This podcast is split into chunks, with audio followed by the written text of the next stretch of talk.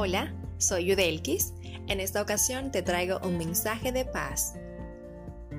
Procura usar tu voz para la amabilidad, usar tus oídos para la compasión, usar tus manos para la caridad, usar tu mente para la verdad, usar tu corazón para amar.